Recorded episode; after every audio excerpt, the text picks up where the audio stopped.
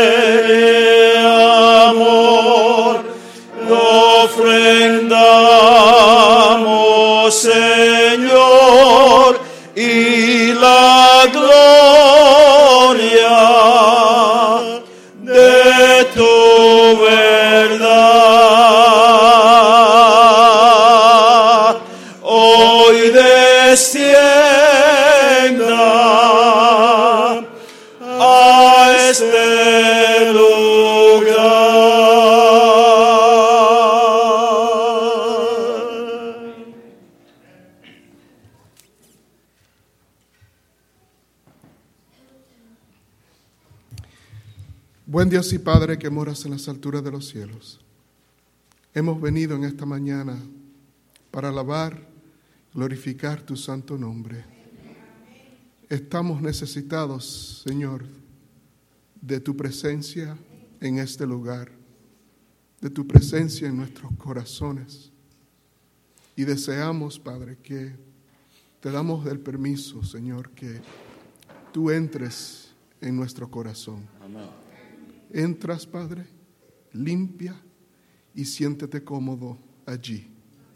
En el nombre de Cristo Jesús. Amén. Seguiremos cantando el himno 61 de nuestro inario, 61.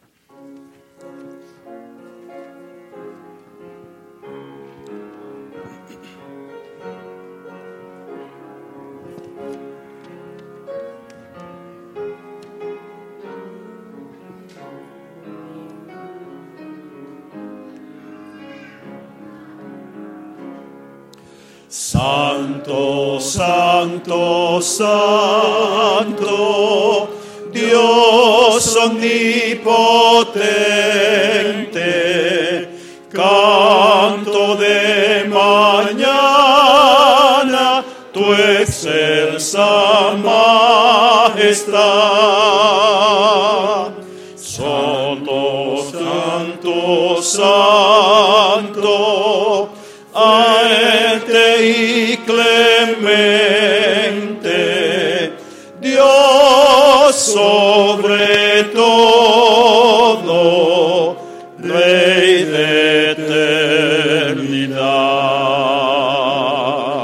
Santo, santo, santo,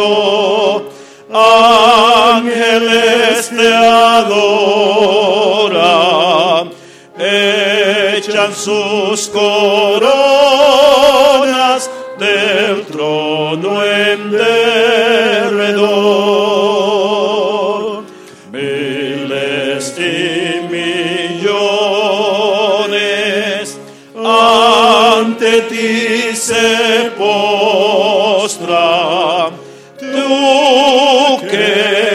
eras quieres y has de ser Señor. Santo, santo, santo, aunque estés velado,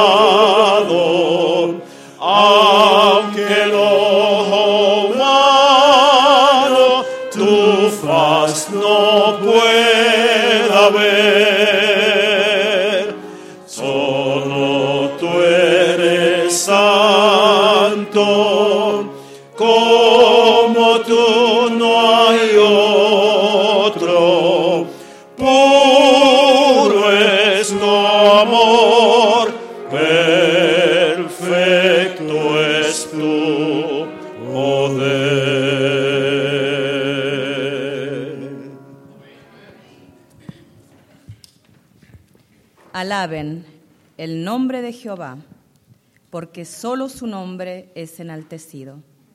Su gloria es sombra es sobre tierra y cielos. Él ha exaltado el poderío de su pueblo. Alábenle todos sus santos, los hijos de Israel. El pueblo a él cercano. Aleluya. Los invito a buscar a Dios de rodillas.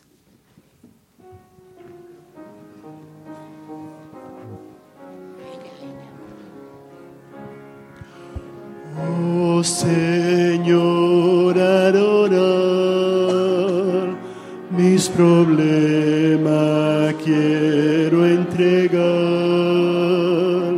a tu trono de gracia llegar y tu bendición alcanzar. Hoy mi vida me Señor, que mi mente entienda tu amor y al postrarme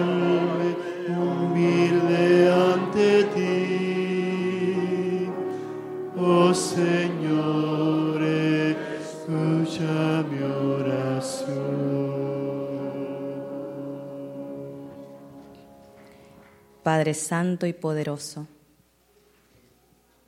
grande es tu nombre. Bendito seas por siempre y siempre.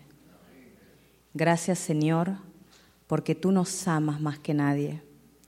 Gracias porque diste a Jesús por cada uno de nosotros. Gracias Señor, porque cada mañana son nuevas tus misericordias. Gracias Señor porque tú nos miras y te alegras porque dices, esa es mi creación, esos son mis hijos. Señor, humildemente en esta mañana nos ponemos nuevamente a tus pies. Te entregamos nuestro corazón, te ponemos en primer lugar en nuestras vidas, sabiendo que si solamente buscamos tu reino, todo lo demás viene por añadidura. Pongo a cada uno de los que estamos aquí presentes en tus manos. Los niños, los jóvenes, los adultos, los ancianos. Cada uno, Señor, con sus problemas. Cada uno con sus dificultades, con sus alegrías, con sus tristezas cada uno con nuestras cargas, Señor. Pero sabemos que si te entregamos nuestra carga, tú, Señor, dices, ya no tengas miedo, ya no tengas más, no te sientas más atribulado porque yo estoy contigo. Señor, confiamos en ti. Por sobre todo, Señor, también pongo a Hermes en tus manos. Que sus palabras sean tus palabras que tu Espíritu, Señor, pueda inundarlo y que podamos escuchar tu voz mediante él. Oh Padre Santo, pedimos que por sobre todas las cosas nos ayudes cada día a ponernos en tus manos, confiando, Señor, que en este tiempo de angustia, en este tiempo donde las cosas van peor en el mundo, sabemos que pronto viene tu venida y que no importa, Señor, las enfermedades que podamos tener, no importa, Señor, los problemas que podamos tener, pero si alcanzamos la vida eterna, hemos logrado lo mejor. Padre Santo, danos un sábado feliz, un sábado en tu compañía, un sábado en el que podamos, Señor, glorificar tu nombre, hablar a otros de ti que este culto, Señor, pueda ser aceptado ante tu presencia. Son favores que rogamos en el nombre de Jesús. Amén.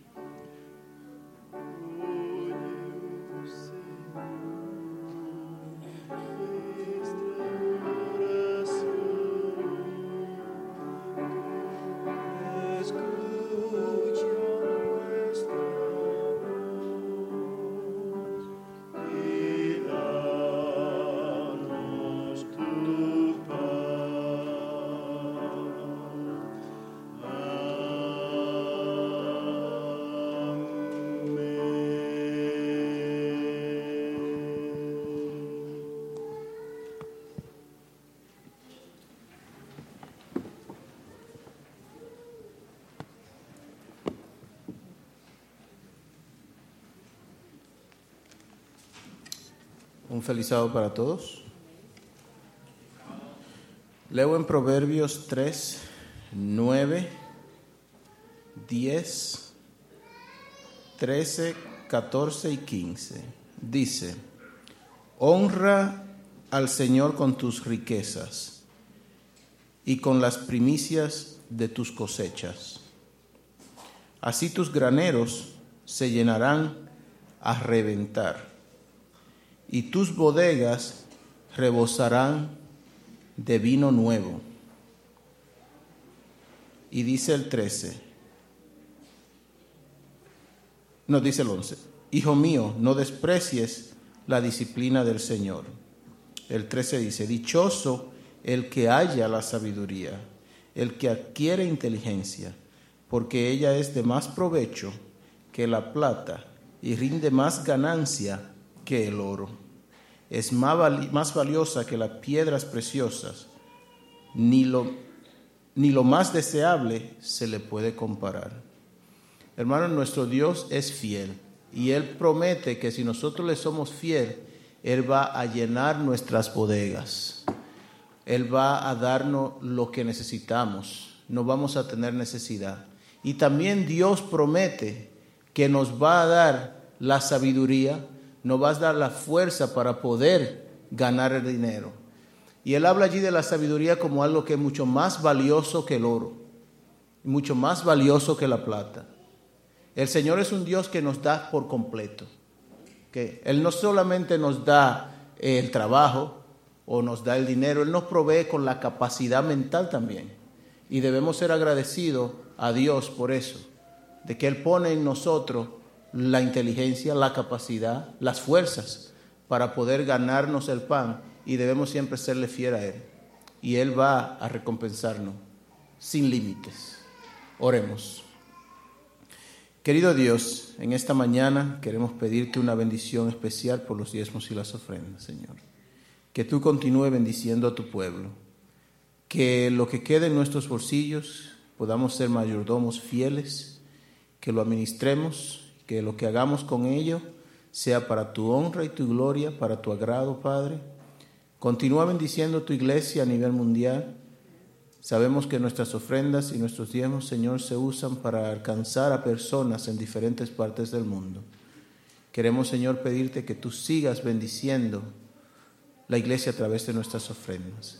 Y lo que no puedan, Señor, dar, lo que tengan necesidad, Señor, sabemos que tú eres nuestro Dios fiel y tú siempre nos suple. Tú vas a proveer para nosotros en momentos de necesidades, pero tú nos llamas que seamos fieles siempre a ti. Te agradecemos, Señor, por las fuerzas, por los trabajos, por nuestras capacidades. Gracias, Padre, porque tú diste a Jesús, que es el mayor regalo que podemos recibir de ti. En su nombre te imploramos. Amén. Ahora los diáconos y la diaconisa pueden pasar.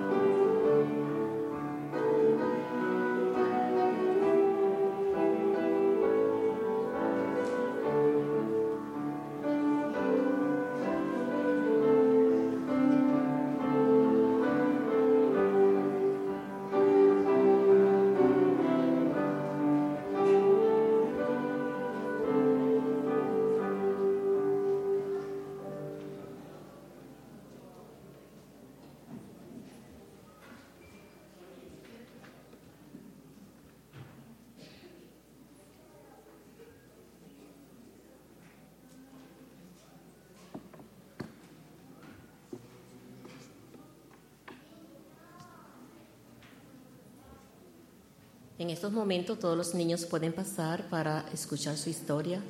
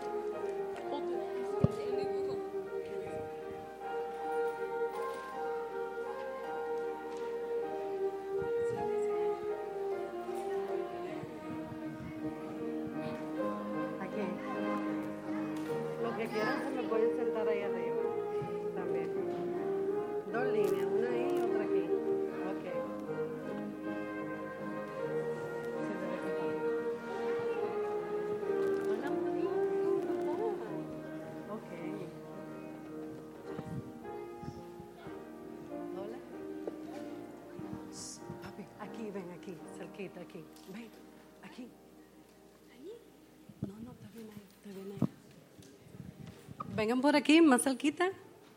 Vengan por aquí. No se nos pongan tan lejos, y si no, aquí en la banca. Yo voy a estar pendiente de esto. Sí, aquí se pueden hacer, ok.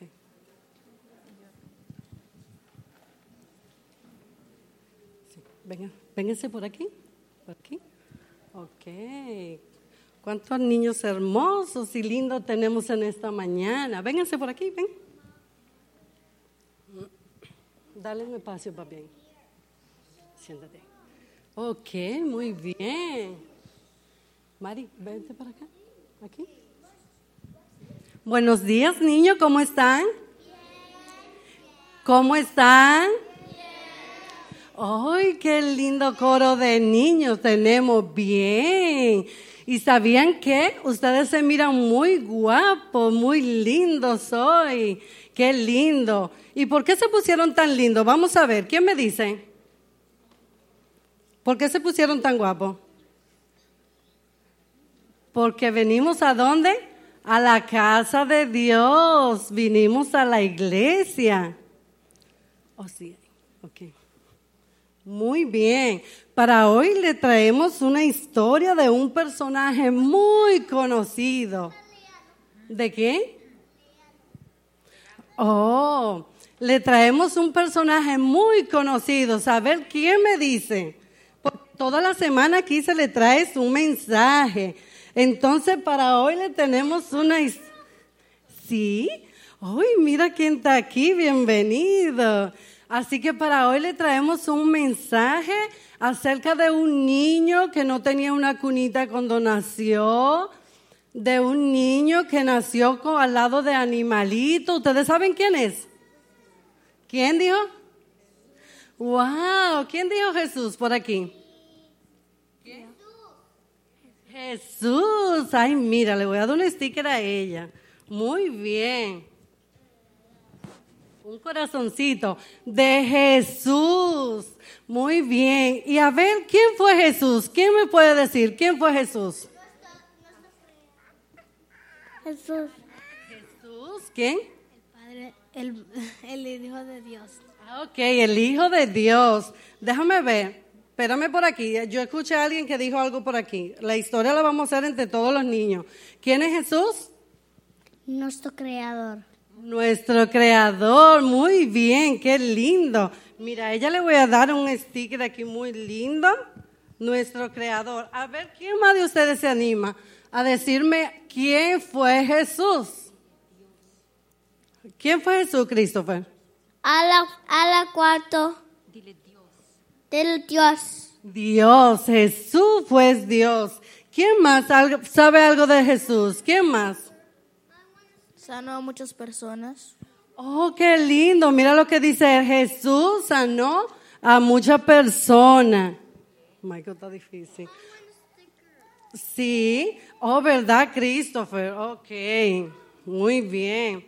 Pero a la salida le vamos a dar premio y regalito que trajimos para los niños. Es decir, que Jesús sanó muchas personas. Y alguno de ustedes podría decirme, sí, mi amor, ok. ¿Alguno de ustedes podría decirme cuál fue uno de los milagros que Jesús hizo? ¿Qué? Se murió por nosotros. Muy bien, Jesús murió por nosotros para que nosotros hoy podamos ir al cielo. ¿Y qué más hizo Jesús? ¿Quién quiere decirme algo más? A ver. Um, resucitó a Lázaro. Oh, sí, muy bien, resucitó a Lázaro. Es decir, que Jesús hizo muchas cosas. ¿Qué más hizo Jesús? Era un niño obediente. Jesús era muy obediente con su mamá y también él vino a hacer un trabajo extraordinario por cada uno de nosotros. Espérame un tantito. Él quiere hablar. ¿Qué, qué tú sabes de Jesús? ¿Sabes? Él caminó por el agua. Ay, qué lindo, muy bien. Él caminó por el agua. Es decir, Jesús hizo tantas cosas lindas y buenas. ¿Y quién le enseñó eso a ustedes de Jesús? ¿Quién le enseñó? Mami, papi, qué lindo. Así, ¿quién? Y mamá. Muy bien. Y entonces en la Biblia nos habla mucho de ese personaje maravilloso de Jesús que vino a esta tierra a morir por cada uno de nosotros para que nosotros hoy podamos tener salvación y vida eterna. ¿Alguno de ustedes quiere ir al cielo? Sí, todos quieren ir al cielo, porque allí en el cielo ya no vamos a llorar, ya no vamos a sufrir y vamos a tener una vida linda y hermosa y vamos a vivir para siempre. Ya no vamos a estar tristes porque la gente se nos va, porque la gente se muere. En el cielo vamos a vivir bien lindo. Así que, ¿quién quiere estar con Jesús en el cielo? Vamos a ver. Amén, qué lindo. Muy bien. Es decir, que ustedes tienen que portarse bien con papi y mami y ser niños obedientes para que podamos ir a vivir al cielo con Jesús. Sí, tú tienes una mami, ¿verdad? Muy bien. Y un papi. Qué lindo. Él tiene una gran familia. Bueno, en esta mañana pues le hablamos de Jesús para que no se nos olvide que tenemos que ser niños obedientes, así como Jesús. Y que Jesús ama a los niños, a cada uno de ustedes y también ama a los adultos. Ustedes se saben un corito que dice, Cristo ama a niños como yo. Oh, vamos a cantarlo entre todos. Vamos a ver si tenemos aquí la hermana que canta muy lindo y ella nos va a ayudar. Vamos a cantar Cristo ama niños como yo. Vamos a ver si ustedes se lo saben. Vamos a ayudarnos. Cristo ama niños como yo. Qué lindo. Cristo ama niños como yo, yo, yo. Niños como yo, ama el Salvador. Cristo ama niños como yo. Oh, algunos niños no cantaron. Vamos a ver si los otros niños, vamos a ver si todos los cantamos. Una, dos y tres, otra vez. Cristo ama niños como yo, yo, yo. Cristo ama niños como yo, yo, yo. Niños como yo, ama el Salvador. Cristo ama niños como yo, yo, yo. ¿Y ustedes sabían que Cristo también ama a los grandes? ¿Ustedes sabían? Ok, pues vamos a decirle que Cristo ama a los adultos también, vamos. Cristo ama al grande como tú, tú. Díganle a los hermanos así. Cristo ama grande como tú, tú, tú. Grande como tú, ama el Salvador. Cristo ama grande como tú, tú, tú. Muy bien, mira qué lindo cantan, hermana, los niños. Sí, se cayó. Él está esperando un sticker, pero te lo vamos a dar ahorita la salida. Otra vez, vamos a terminar. Ama a niños como yo y terminamos y oramos. Vamos una vez más. Cristo ama niños como yo, yo, yo. Muy bien. Cristo ama niños como yo, yo, yo. Niños como yo, ama el Salvador. Cristo ama niños como yo, yo, yo. Muy bien. Cristo ama niños como ustedes. A ver, ¿cuáles de ustedes se anima a orar y a dar gracias a Jesús? Porque Él los ama y es un Dios maravilloso. Muy bien, ¿tú quieres orar? ¿Quién más quiere orar? Aquí tengo un premio, un regalito. Ay, sí. ¿Tú quieres orar? Ok. Ven, mami, para que ores aquí con los niños. Ven, papi, ven. Vamos a orar. Ora. Cierren sus ojitos, vamos a orar. Inclinen su cabecita. Di, querido Jesús. Gracias. Gracias. Jesús. Por este día. Bendice a los niños y ayúdanos a portar bien. En nombre de Jesús. Amén. Querido Dios, gracias por este día que estamos acá. Gracias que ahora estamos en la iglesia en el nombre de Jesús. Amén. Amén. Amén. Jesús. De gracias. ah, Jesús nos cuida. ah, Ayúdanos. Y ven pronto. En nombre de Jesús. Amén. Amén. Que Dios bendiga a todos nuestros niños lindos y hermosos que tiene Maranata. Así que ahora vamos a ir tranquilitos donde papi y mami. Y aquí tenemos un dibujito para cada uno de ustedes. Vengan, pasen por aquí.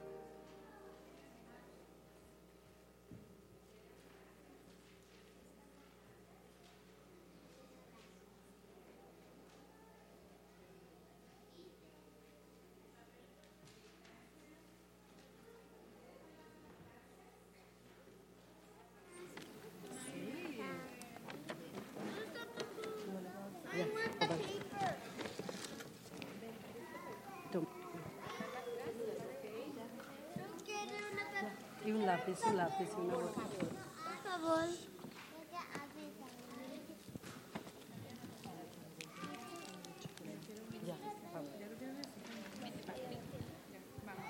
Quiero una papel, por favor.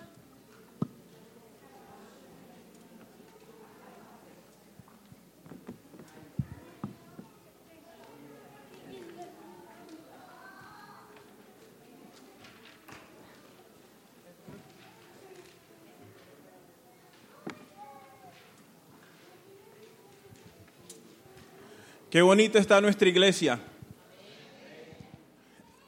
Los niños alegran nuestro medio y, son como flores en nuestro jardín, ¿verdad? Bonita iglesia. Hermanos, le voy a pedir que busquen el himno 101. Cuando a nosotros nos toca tocar algún instrumento, Eh, tenemos la dicha de poder tocarlo en cualquier idioma y sale bien. Pero desafortunadamente no siempre sabemos exactamente lo que dice el himno. Así que yo voy a tomar un tiempecito rápido y voy a leer las palabras de este himno. Es el himno, himno 101 se llama Cabeza Sacrosanta. Y dice así, cabeza sacrosanta herida en mi favor, espinas la rodean que aumentan su dolor, glorioso amor refleja y dulce salvación, aun cuando las desprecien, le doy mi devoción. Tu grande sufrimiento da vida al transgresor. Mi culpa fue terrible, mas te agobió, te agobió a ti. Ante tus pies me rindo, amado Salvador, pidiendo arrepentido me des tu gracia hoy. Oh, ¿cómo agradecerte, querido y buen Jesús, por toda tu, tu angustia, por tu dolor sin fin? Hazme un fiel hijo tuyo, sosténme, mi Señor, que nunca te abandone, precioso Redentor.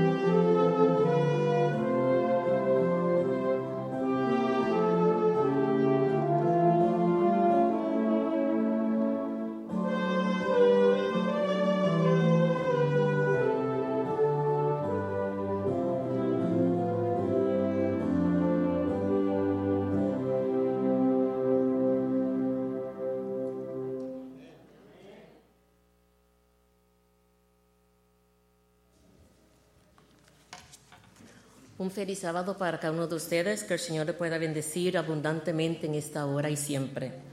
Les invito a buscar en sus Biblias en Salmos 77, Salmos 77, versículo 13. Salmos 77, versículo 7, y dice en esta manera, Oh Dios, santo es tu camino, ¿qué Dios es grande como nuestro Dios? El Señor puede añadir bendición a su santa palabra.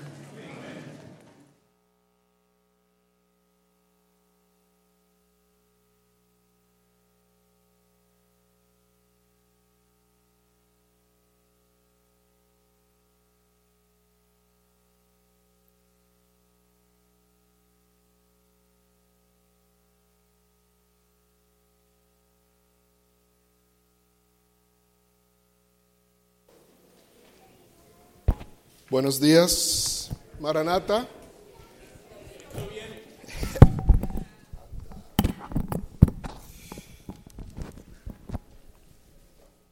Eso estaba un poco, un poco flojo. Buenos días, Maranata. Feliz sábado. Tengo una buena noticia y tengo una mala noticia. ¿Cuál de los dos quieren primero? La mala. La mala es que faltan 50 días para primavera.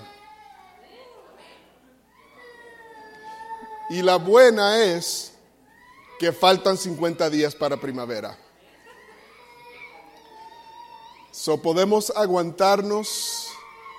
Tuvimos un break hace una semana o dos semanas atrás. La semana pasada fue 50 grados, 59, casi 60 a- en enero, hermanos. Saliste con la motora. Increíble, increíble. Eso fue un, un descansito ahí para que ustedes puedan aguantarse otros 50 días más. El Señor es eh, verdaderamente bueno. Um, antes de comenzar en esta mañana, quisiera tomar un momento para, para orar.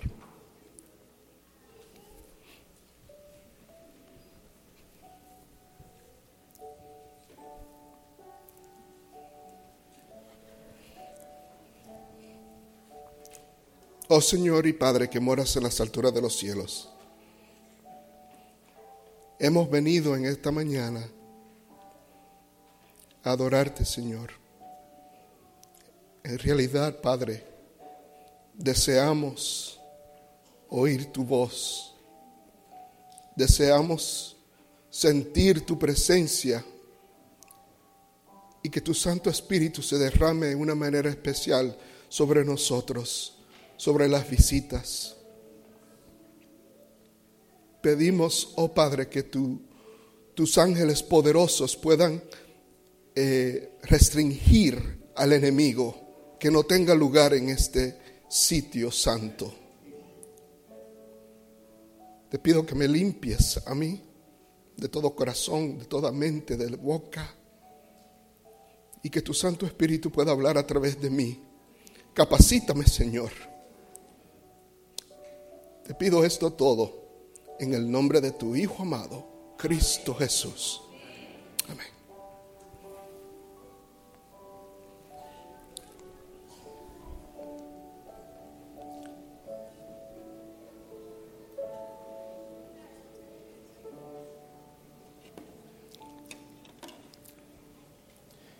En esta mañana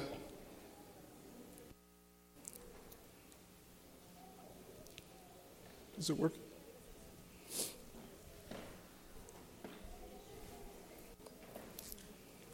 A ver si no funciona la tecnología.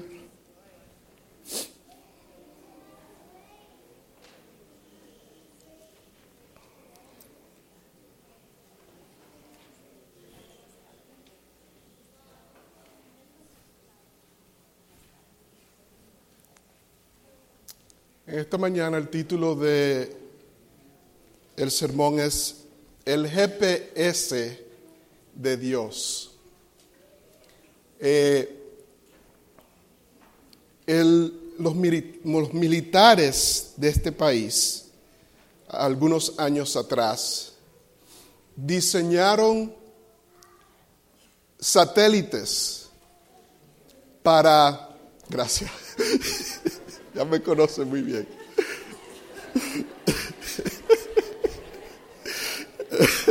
¿Qué reputación tengo yo? Los satélites, diseñaron unos satélites para poder eh, triangular una señal aquí en la Tierra. Así que para ellos poder guiar, eh, ¿cómo se dice? Missiles, misiles y muchas otras cosas más. Y a medida del tiempo que la tecnología iba mejorando, se la hicieron, eh, le dieron acceso al público, a nosotros. La única diferencia que la de los militares tenía cierta eh, accuracy, exactitud, y la de nosotros quizás estaba a 15 pies o a 30 pies, no sé todos los detalles, pero algo así.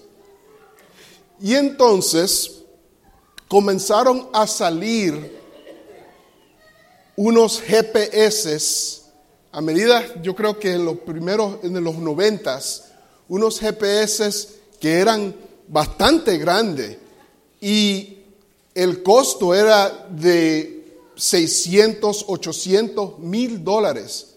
Yo recuerdo que yo quería uno de esos, men, porque te enseñaba el mapa, el mapa ahí en la, en la, en la pantallita, una pantallita chiquita, no como las que tenemos hoy.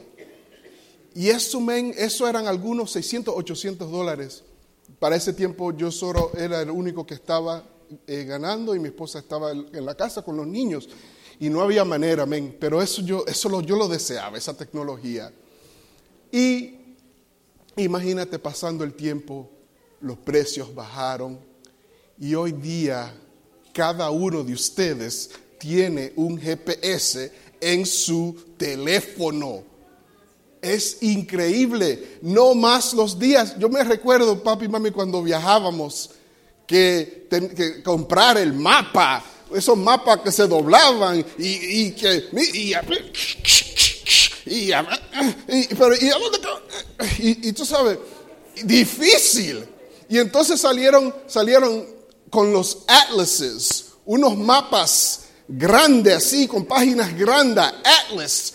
And, and you had to you know, cambiar de estado. Cada estado tenía su página y buscar y que mira que estamos en la, en la, en la 80, 90 y que por aquí, oh, y que construcción y que lo otro. Eh, y hoy día, men, el, GP, el GPS de hoy día hasta te puede decir si hay un policía delante de ti. Te puede decir si, si hay un accidente te, puede decir si hay hielo en la carretera. I mean, es increíble lo que el hombre ha podido eh, achieve, alcanzar con, con esta tecnología. Pero, ¿qué dice la Biblia? Que nada es nuevo en la tierra. El Señor antes de que el hombre se inventara el GPS, el Señor tenía su propio GPS. Y eso es lo que vamos a, estudiar en esta mañana. A ver si esto funciona. Comenzamos, cambió.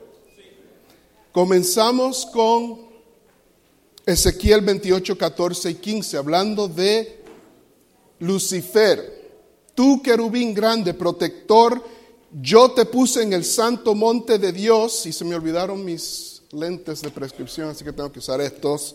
No te ponga viejo, Bertrán. Eh, allí estuviste y en medio de las piedras de fuego te paseabas. Perfecto eras en todos tus caminos desde el día que fuiste creado hasta que se halló en que, en, se halló qué? Maldad. Maldad. Entonces, ¿qué es un querubín protector? ¿Y dónde y qué están protegiendo? Eso es lo que vamos a ver. Dice Éxodo 25, 20 al 21, y los querubines extenderán, esto es Dios hablándole a Moisés, de que él Dios quería que Moisés hiciera esto, lo que le está explicando aquí. Y los querubines extenderán por encima las alas, cubriendo con sus alas el propiciatorio, sus rostros el uno enfrente del otro, mirando al propiciatorio los rostros de los querubines y pondrás el propiciatorio encima del arca, y en el arca pondrás el testimonio que yo te daré. El trabajo de Lucifer era en el santuario celestial, en la parte que nosotros conocemos como el lugar santísimo. ¿Ok? Y aquí le enseño una muestra de algo parecido. El propiciatorio, el propiciatorio que en inglés se le dice the mercy seat, la silla de misericordia, que es igual al trono de Dios. Eh, allí se mostraba lo que los judíos le decían the Shekinah glory. Era the dwelling place a donde el Señor venía para estar con su pueblo. Um, entonces, descansa esta silla de misericordia sobre el arca del pacto que tiene que adentro. Tiene la ley de Dios en su interior. Entonces, esto nos demuestra que la silla de misericordia, estando arriba de la ley, que eh, demuestra que el fundamento del trono de Dios es que es su ley.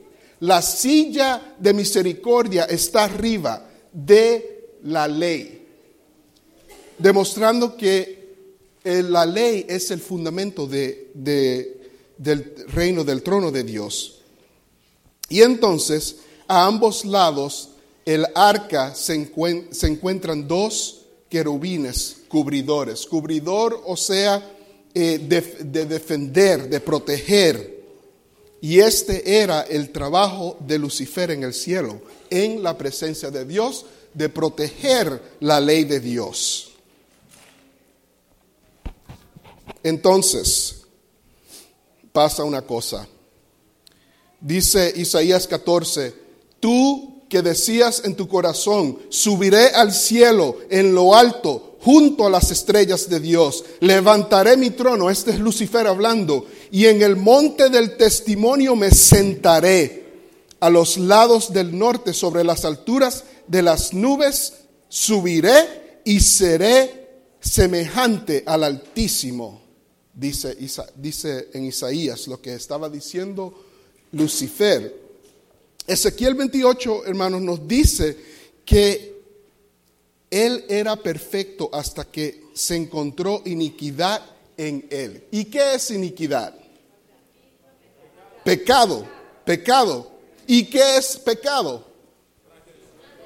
Transgresión de la ley. Así que Lucifer se volvió en contra de la misma ley que él estaba supuesto estar protegiendo.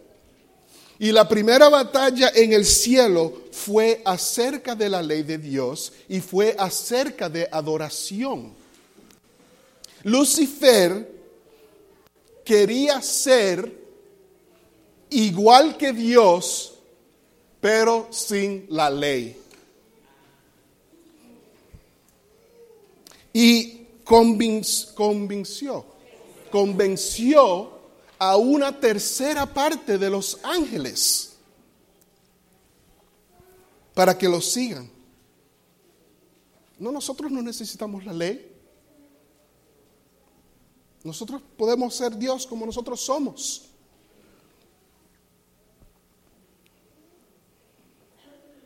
Así que, tristemente, fue expulsado Satanás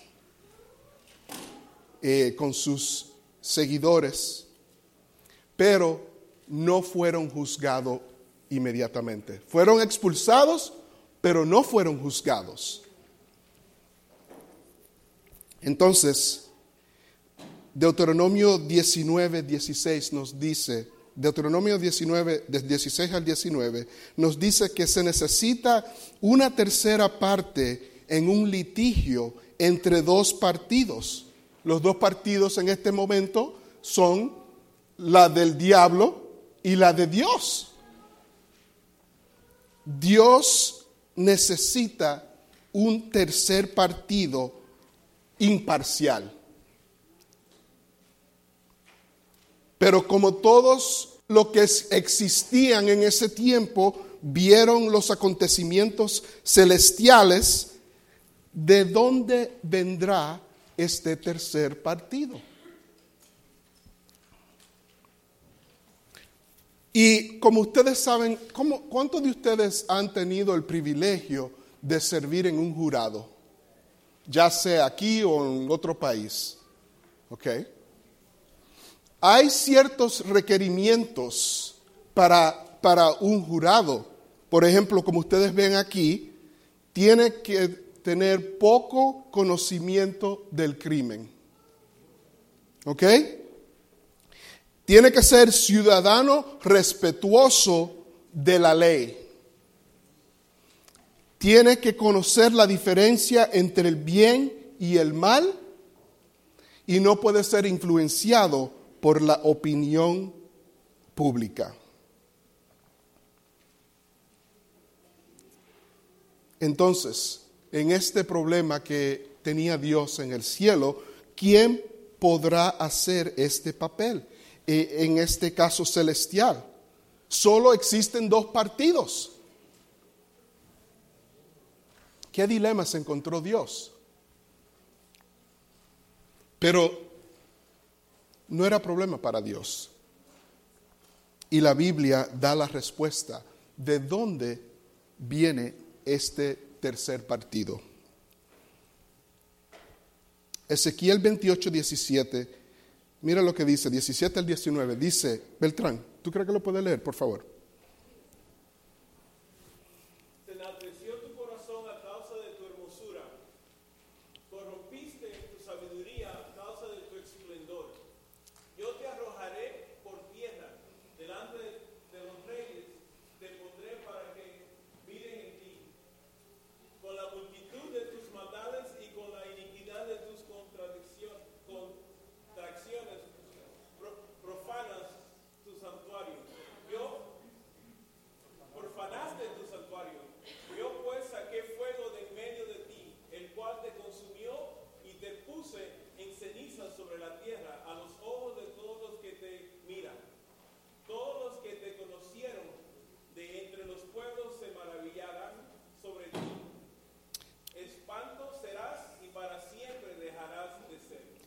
Wow, wow. No sé si ustedes están captando el contexto de cuando Dios está hablando de esto. Está hablando del fin de Satanás y cómo Él lo va a destruir para siempre. Interesante que dice, dice aquí, con la multitud de tus maldades y con la iniquidad de, de tus contra contrataciones, profanaste tu santuario. ¿Qué quiere decir Dios con eso? A mí me deja de entender que Satanás era un santuario. Y si Satanás era un santuario, eso quiere decir que muy probable, muy probable también tú y yo somos un santuario. Wow. Y entonces, si Satanás es capaz de, de, profanar su santuario, la pregunta surge, ¿será posible que mi santuario esté profanado, que yo lo esté profanando? Pregunta para que nosotros analicemos. ¿Estará mi santuario profanado? ¿Qué estará profanando mi santuario? De seguro que el Señor te lo está mostrando. Y tú quizás lo estás ignorando o te está haciendo el chivo, el chivo loco. Devuelvo al punto de los reyes. Aquí habla, delante de los reyes te pondré para que miren en ti. Y solo con el contexto nosotros podemos deducir quién son esos reyes, pero todavía se lo, lo vamos a explicar un poco más. ¿Quiénes son estos reyes? Que, que, que, está hablando, me pregunto yo, quizás Satanás mismo se estaba preguntando, who's he talking about? ¿Quiénes son estos reyes? En Apocalipsis, mira lo que dice, que habla un poco más claro de quiénes son estos reyes. Eh, otra persona de este lado, ¿quiere leer?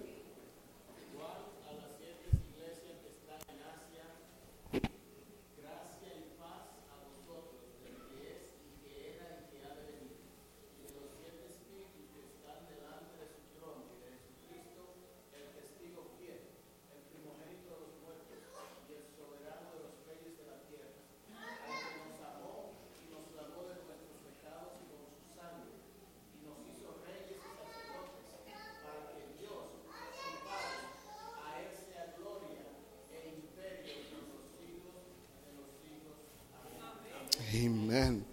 Entonces, hermano, si yo le tiro un papelito y le un quiz, ¿quiénes son los reyes que está hablando Dios? Nada más pasaron aquí. ¿Qué pasó con este lado? F. A.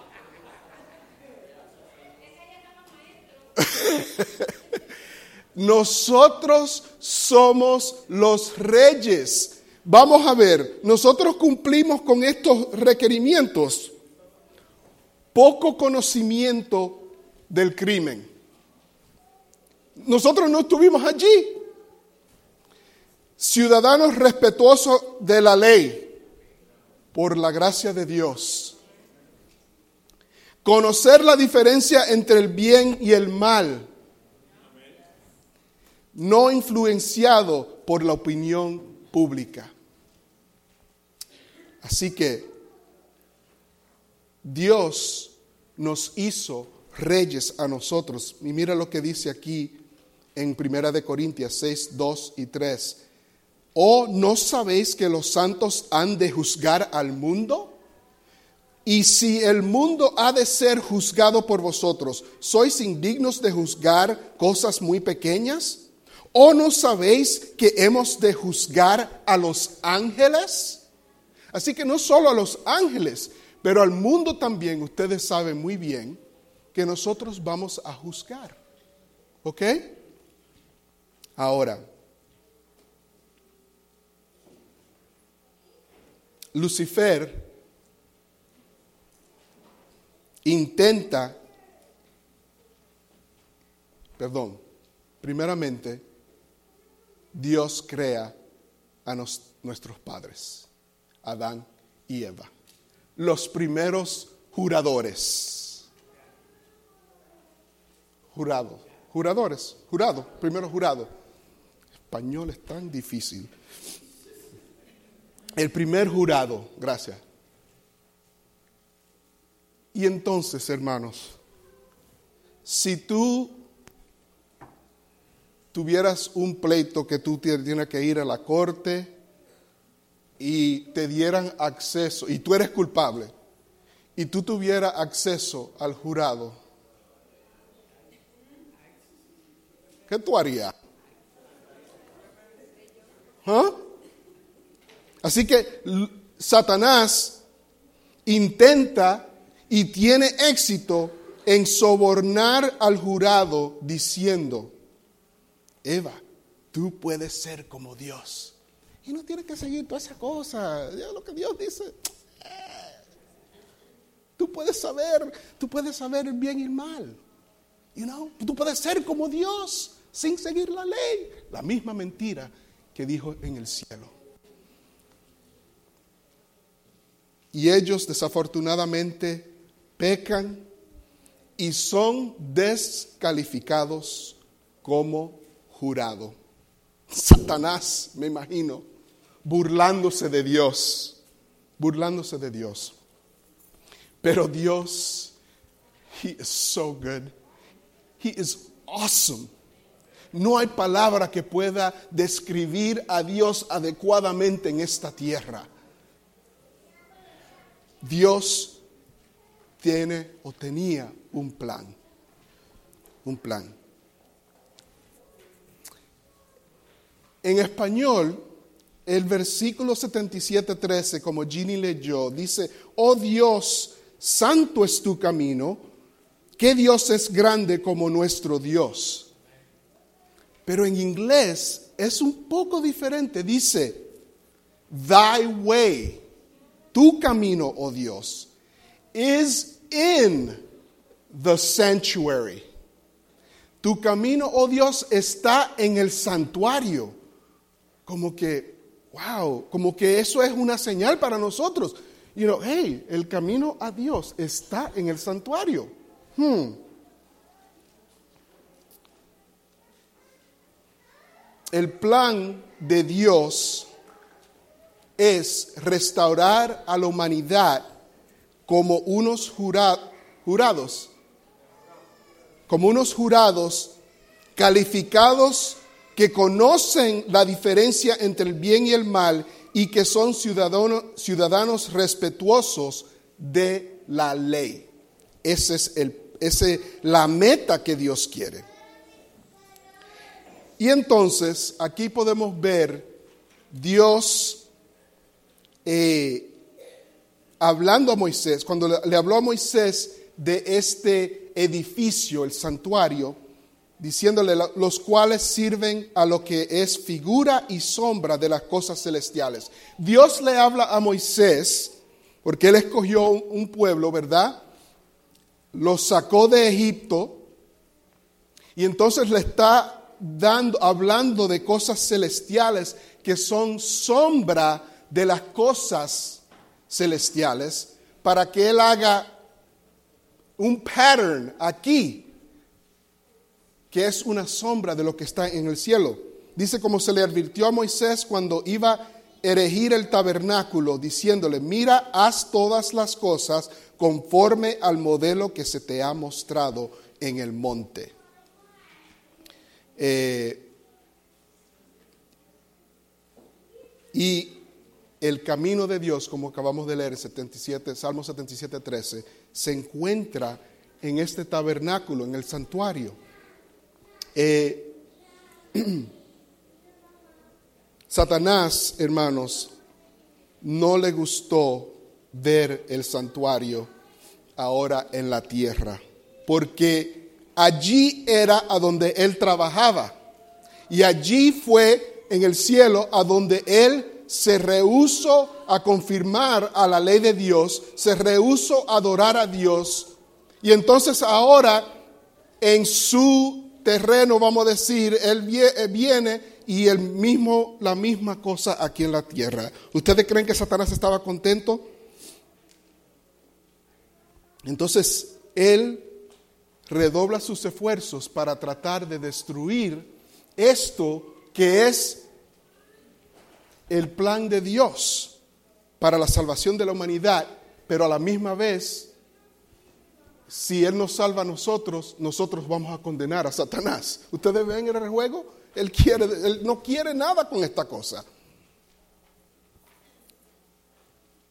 Y aquí podemos ver, podemos decir que esto es una representación de la casa blanca del cielo o del universo, del universo.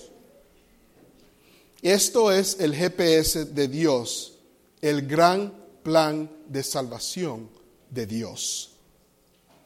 ¿Cómo así? Vamos a ver.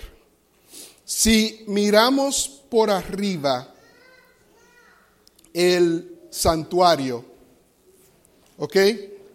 Hay varios artículos dentro del santuario.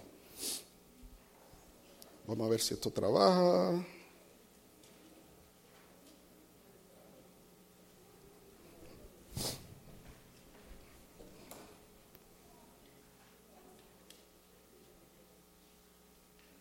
Ok.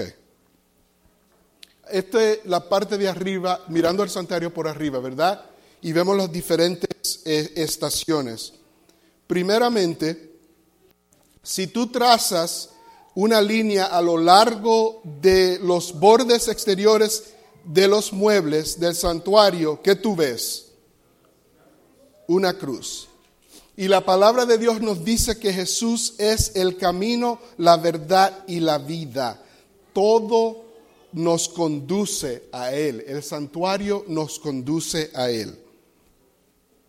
Seguimos.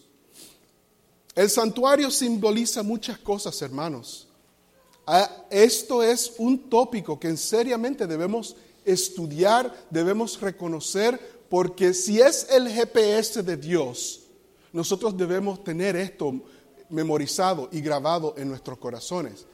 Vamos a ver cómo simboliza el, eh, el santuario varias cosas. Por ejemplo, anda, no creo que esto me está trabajando.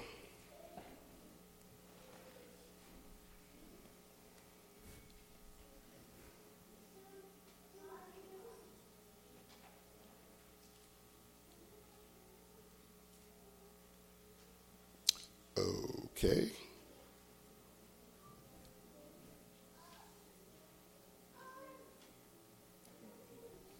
I'm going to back up here and see. There we go. I'm going to back up. Okay, there we go.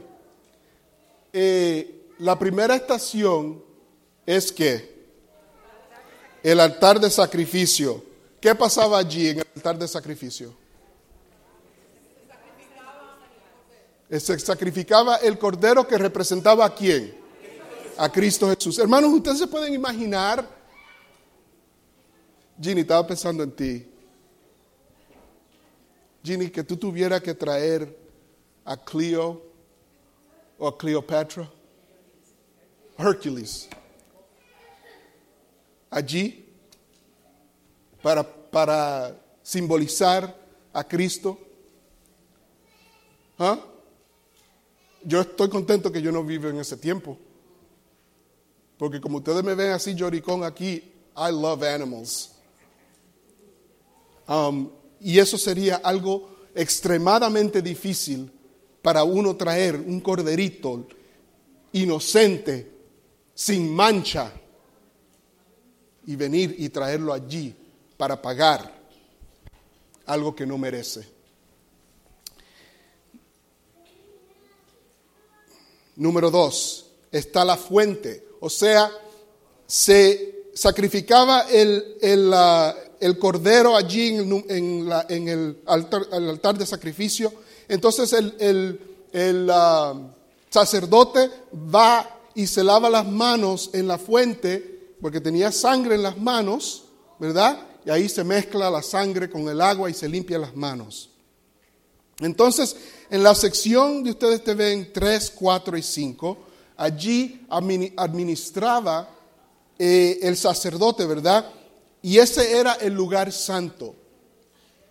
El lugar santo. Y el que está donde está el 6, a donde está el trono, a donde está eh, la silla de misericordia, allí era el lugar santísimo que sola vez, solamente una vez al año se entraba para el día de de expiación. Gracias. ¿Ok? Seguimos nombrando. Ahí adentro en el lugar santísimo están los, la mesa de panes. El lugar santo, gracias. Está el altar de incienso. Está el candelabro. Y por último está el arca del pacto. ¿Cómo estas cosas se aplican eh, simbolizan otras cosas en hoy día, en nuestro camino, en, en la vida de Cristo, vamos a ver.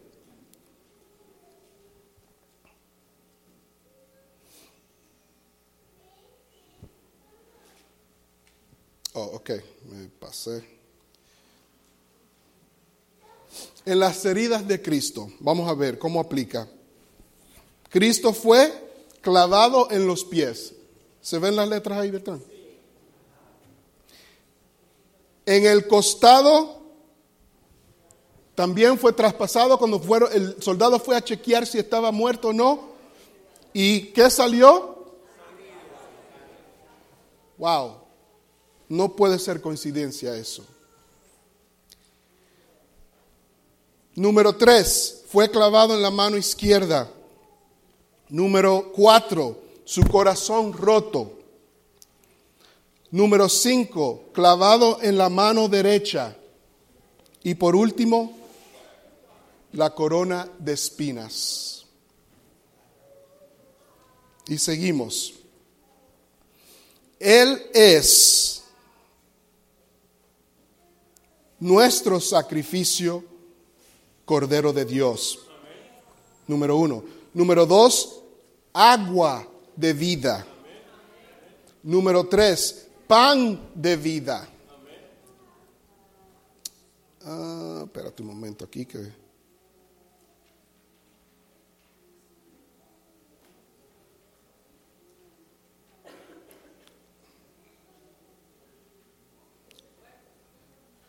I lost my notes. Oh, here we go.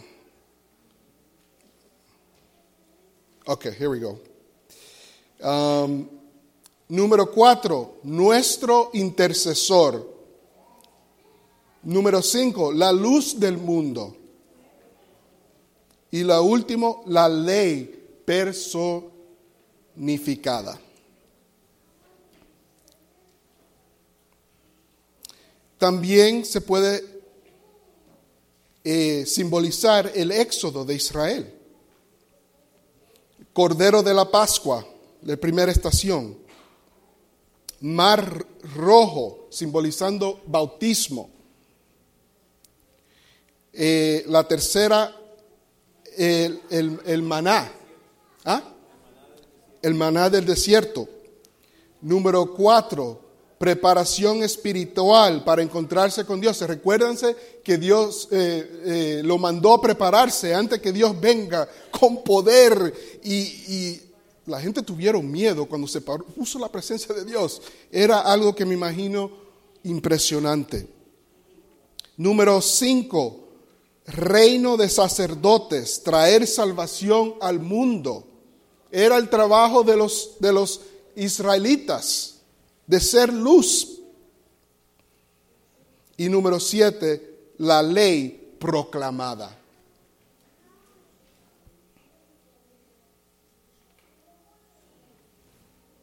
La vida de Cristo. Nacido entre los animales. Cristo bautizado. Eh, convertir, fue tentado para convertir en piedra el pan. Fue tentado a lanzarse a sí mismo y hacer una una oración presunciosa.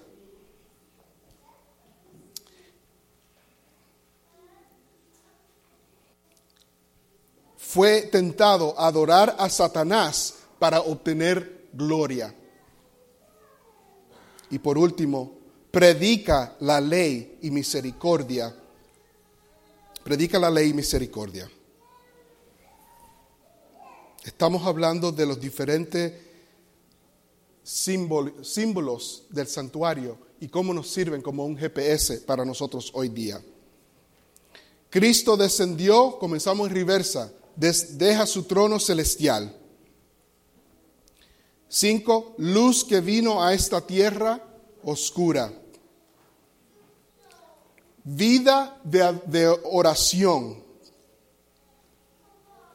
Vida de estudio y servicio. Fue bautizado y finalmente fue crucificado.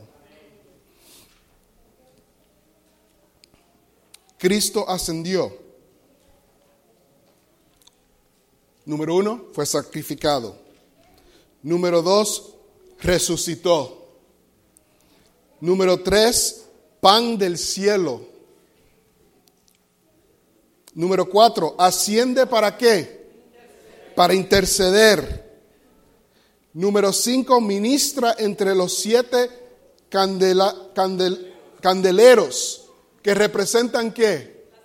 Las iglesias.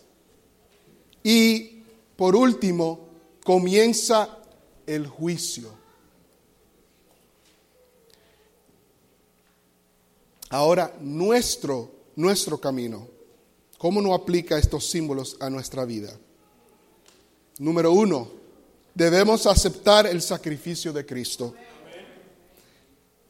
Debemos ser bautizados. Debemos comer de la palabra de Dios. Debemos qué?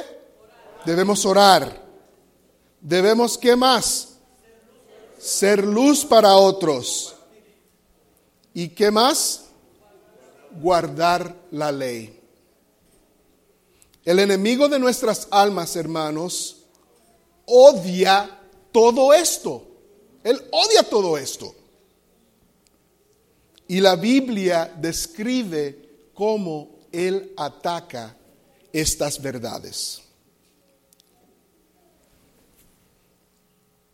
Y le digo, hermanos, estamos dando un resumen porque falta, no, no hay tiempo.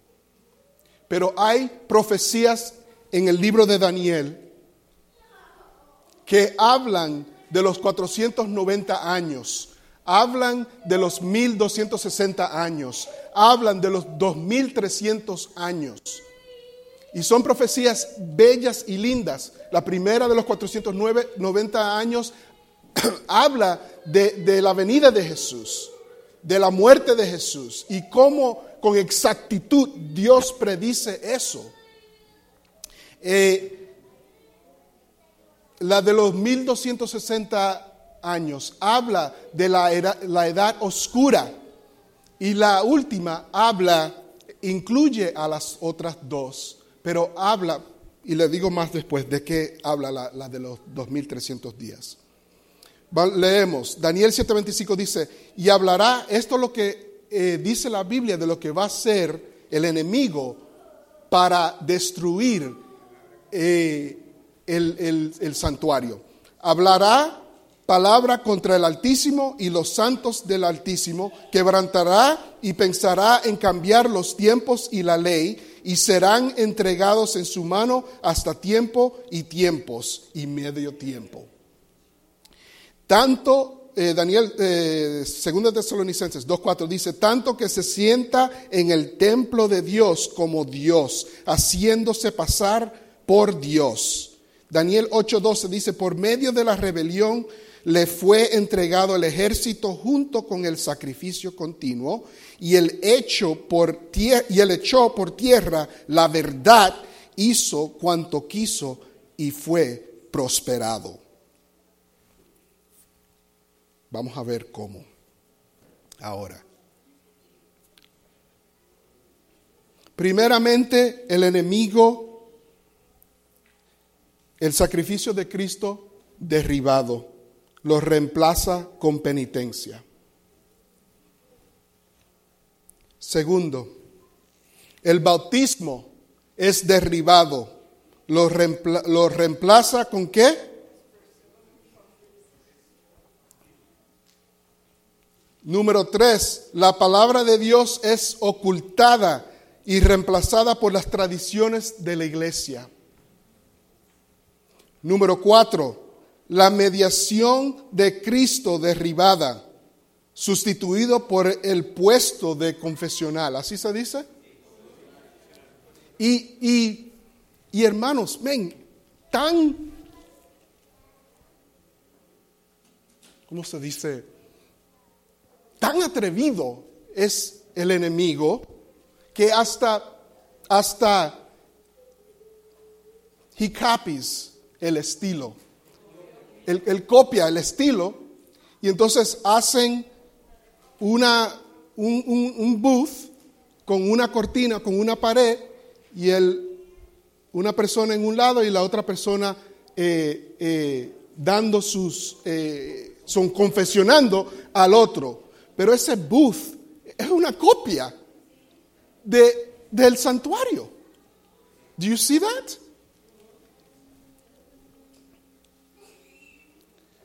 Luz de la iglesia derribada, reemplazado por la edad media. Y por último, la ley de Dios es derribada, el sábado se reemplaza con qué? Con el domingo. Esos son los ataques de Satanás en las verdades, en el GPS de Dios. Pero Dios tiene un plan.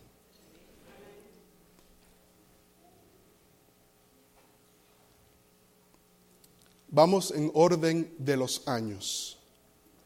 Wycliffe en los 1300, Wycliffe traduce la Biblia de latín a inglés. Nadie leía latín. Así que no podían leer la Biblia.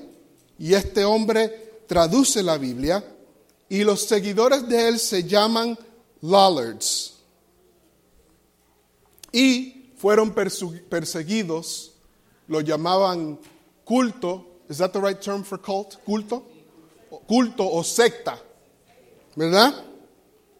Así que en los 1300 Dios restablece la verdad de la, de la Biblia, del pan. En los 1400 a 1500 sale, ¿a quién?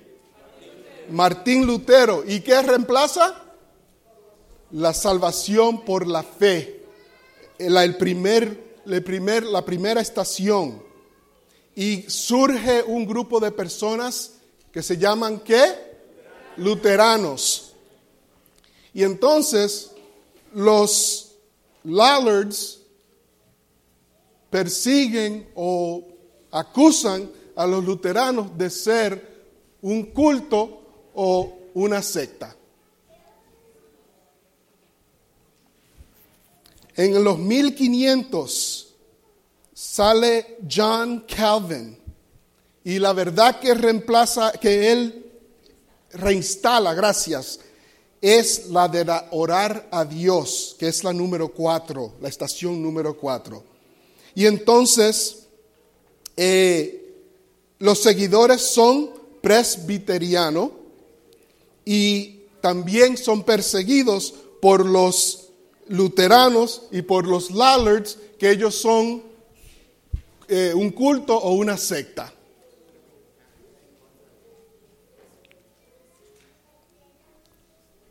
La próxima cosa que es restaurada en los 1600 por John Smith y Roger Williams es el bautismo por inmersión.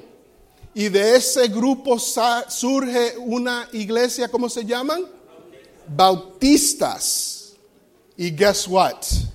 Los otros iglesias diciendo, esta gente son un culto y, son secta, una secta. Una secta. Ups.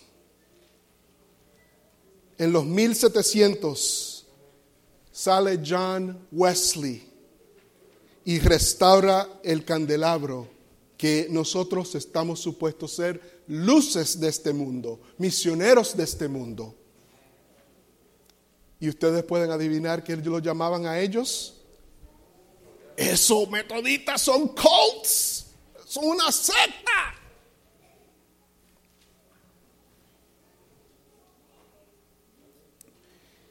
en los 1800 representantes de cada denominación, hermanos, este, esto el Señor lo predijo con la día de los 2300 días, 2300 años. No tenemos tiempo para entrar a esto.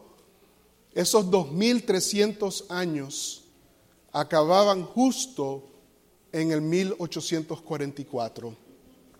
Y de varias denominaciones, había un señor, se llamaba Guillermo Miller. Guillermo Miller fue impresionado por Dios a estudiar esto y él pensaba que en octubre del octubre 22 de los 1844 eh, Cristo iba a venir. Hermanos, este mensaje se regó como fuego. Personas estaban vendiendo sus, sus fincas, vendiendo sus trabajos. Yo no necesito eso. Cristo viene. Dios lo instó a este Señor para que predique este mensaje. Y ese día, cuando llegó octubre 22, se reunían. ¿Ustedes vieron la película que salió la iglesia? de Australia, Tell the World, lo estaban, lo estaban enseñando aquí un sábado, la sociedad de jóvenes. Eh, tienen que ver esa película, hermano. Le da la historia, sigo, le da la historia de esta iglesia. Se reunieron todas esas gentes, se reunieron grupitos a donde quiera a esperar, a esperar que viniera Jesús. Y tristemente Jesús no vino. Y se llama el gran chasco, porque de la mucha gente que estaban esperando a, a Cristo, tristemente muchos, porque no vino, dejaron la fe.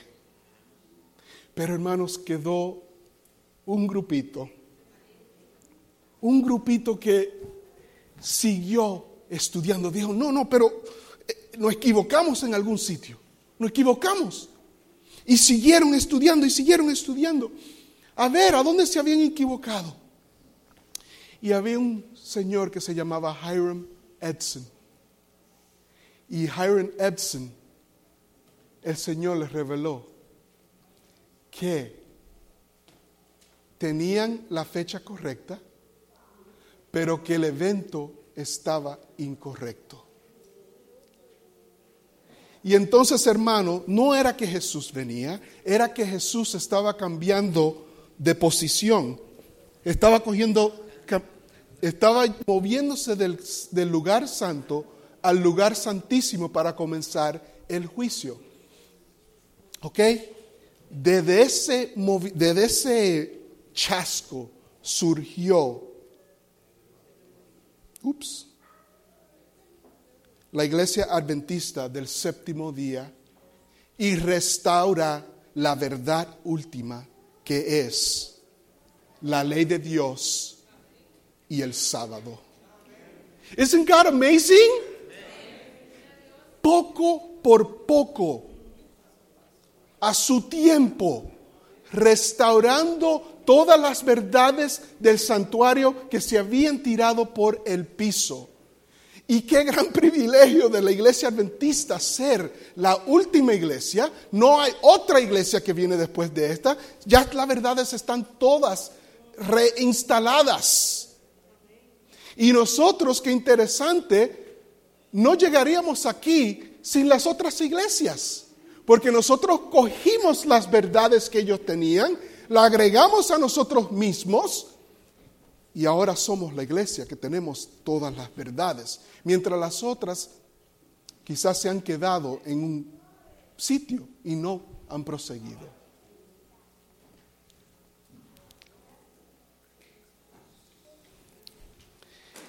Hermanos, nosotros tenemos un Dios grande con expectaciones grandes para su iglesia. Nosotros, ustedes pueden ver como Dios, nosotros estamos en ese marco profético. Con importancia, Dios nos ha dado un mensaje que nosotros tenemos que arreglar, eh, regar. Are you fulfilling? ¿Estás tú llenando ese llamado de regar el Evangelio? En lo que tú haces, en tu trabajo, en tu vida. Estamos viviendo, hermanos, como dicen algunos predicadores, no sé si ustedes saben la profecía de Daniel 2 de la estatua, estamos viviendo en los toenails.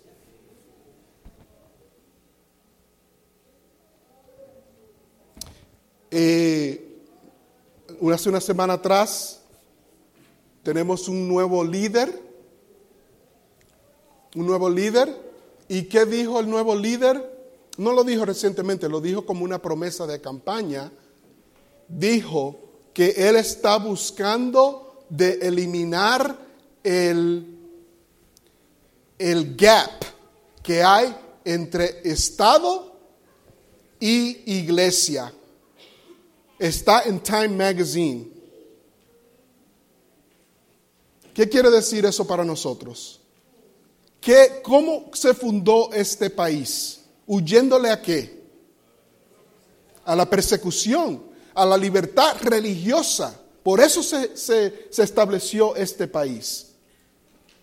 Para que podamos adorar aquí libremente. Pero la profecía en Apocalipsis que habla del Cordero, que representa a los Estados Unidos, dice que el Cordero habla como qué.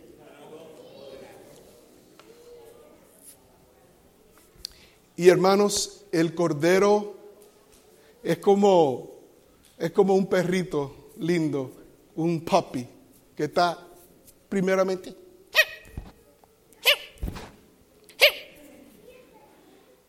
y progresivamente más fuerte, más fuerte y ladra con más fuerte.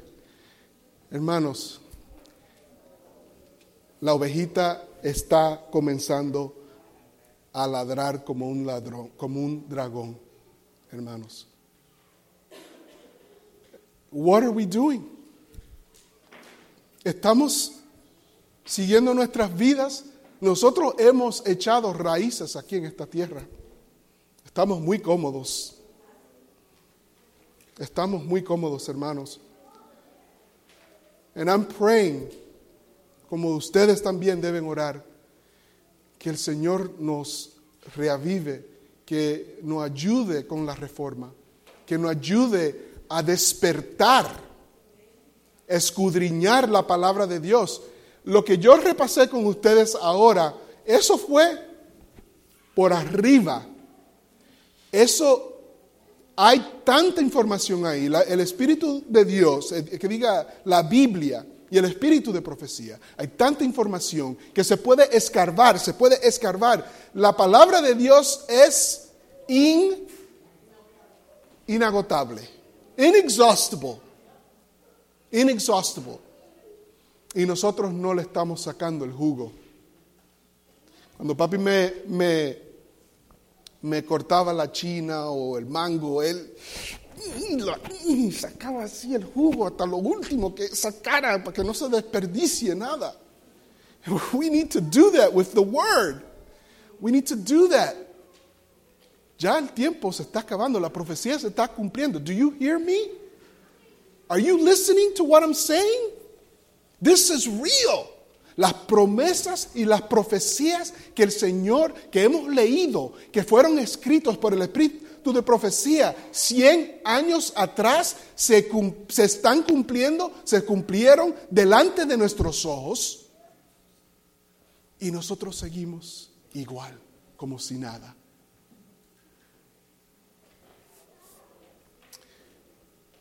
God wants to save you. El cielo sin ti no va a ser igual.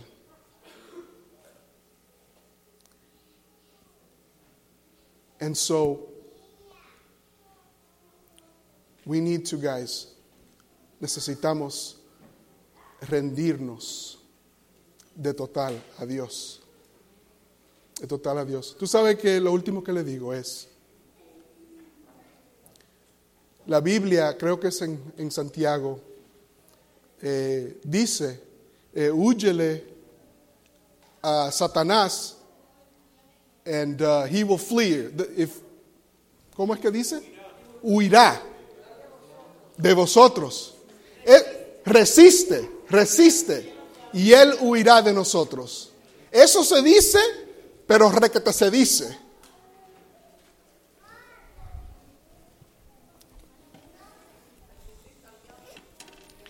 Pero no se dice lo que dice adelante. Déjame ver si lo encuentro. Santiago 5.7 es.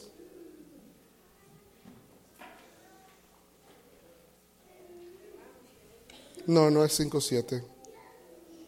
Pero eh, lo que dice es, antes de eso, dice, someted a Dios.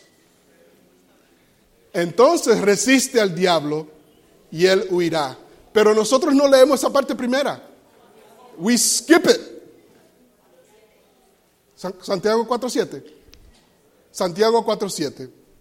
Dice, someteos pues a Dios, resistir al diablo y él huirá de vosotros. Pero nosotros nada más leemos resistir al diablo y, y él huirá de vosotros. Y entonces nos chasqueamos cuando tratamos de resistir y no trabaja y no cansamos de resistir y no trabaja porque porque no nos estamos sometiendo a Dios. Hermanos, esa es mi oración, que hoy día que nos sometamos desde ahora, de este momento, y que algún día nosotros podamos entrar al reino de los cielos con las personas que nosotros también hemos predicado. Se me olvidó mencionar algo antes, termino ya el sermón con eso. En, en la, en, con el esfuerzo para ayudar la reverencia, quisiera tratar algo en esta noche, en esta tarde. Cuando terminemos el himno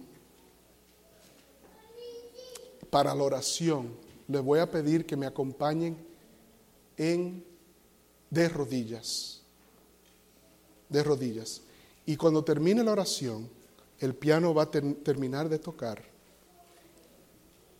y nosotros nos quedamos tranquilos hasta que termine tocar el piano. Cuando ya termine esa parte, entonces se pueden parar. Pero para poder despedirnos adecuadamente, en vez de la bulla que se hace después de la oración, queremos controlar eso un poco más. ¿Me ayudan con eso? Ok, pues vamos a cantar.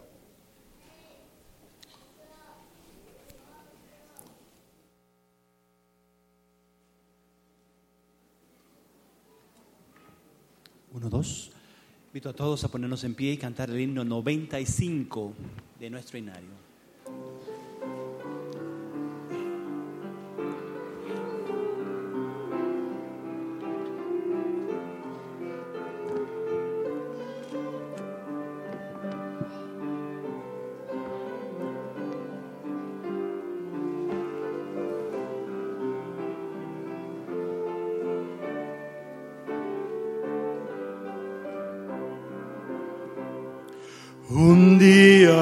Cielo su gloria cantaba, un día que el mal esperaba más cruel, Jesús descendió ya nacer de una virgen, no dio con su vida un ejemplo tan fiel. Vivo me amaba, muerte salvóme, y en el sepulcro mi mar enterró, resucitado, él en mi justicia. Un día él viene, pues lo prometió. Un día llevaronle al monte Carvario, un día esclavaronle sobre una cruz, sufriendo dolores y pena de muerte, espiando el pecado, salvóme Jesús. Vivo me amaba, muerte salvóme, y en el sepulcro mi mar enterró, resucitado, él en justicia, un día él viene, pues lo prometió. Un día la tumba no pudo, un día el ángel la piedra quitó, habiendo Jesús ya la muerte vencido, a estar con su Padre su trono ascendió. Vivo me amaba, muerte salvóme, y en el sepulcro mi mar enterró, resucitado.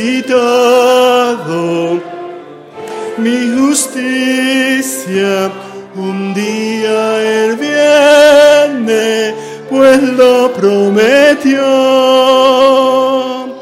Un día vendrá, pues con voz de arcángel, un día en su gloria el Señor brillará. Oh día admirable que ha unido a su pueblo, lores a Cristo, por siempre dará. Vivo me amaba, muerte salvóme, y en el sepulcro mi mar enteró, resucitado es mi justicia. Un día él viene, pues lo prometió.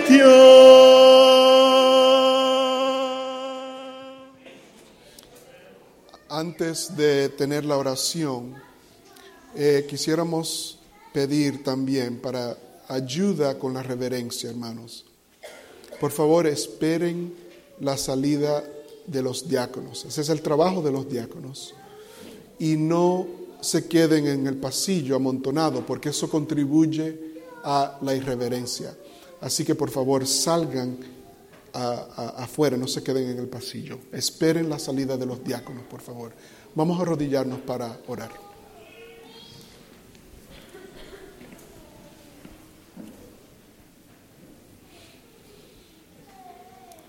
Padre, te damos las gracias, Señor, por el mensaje del santuario.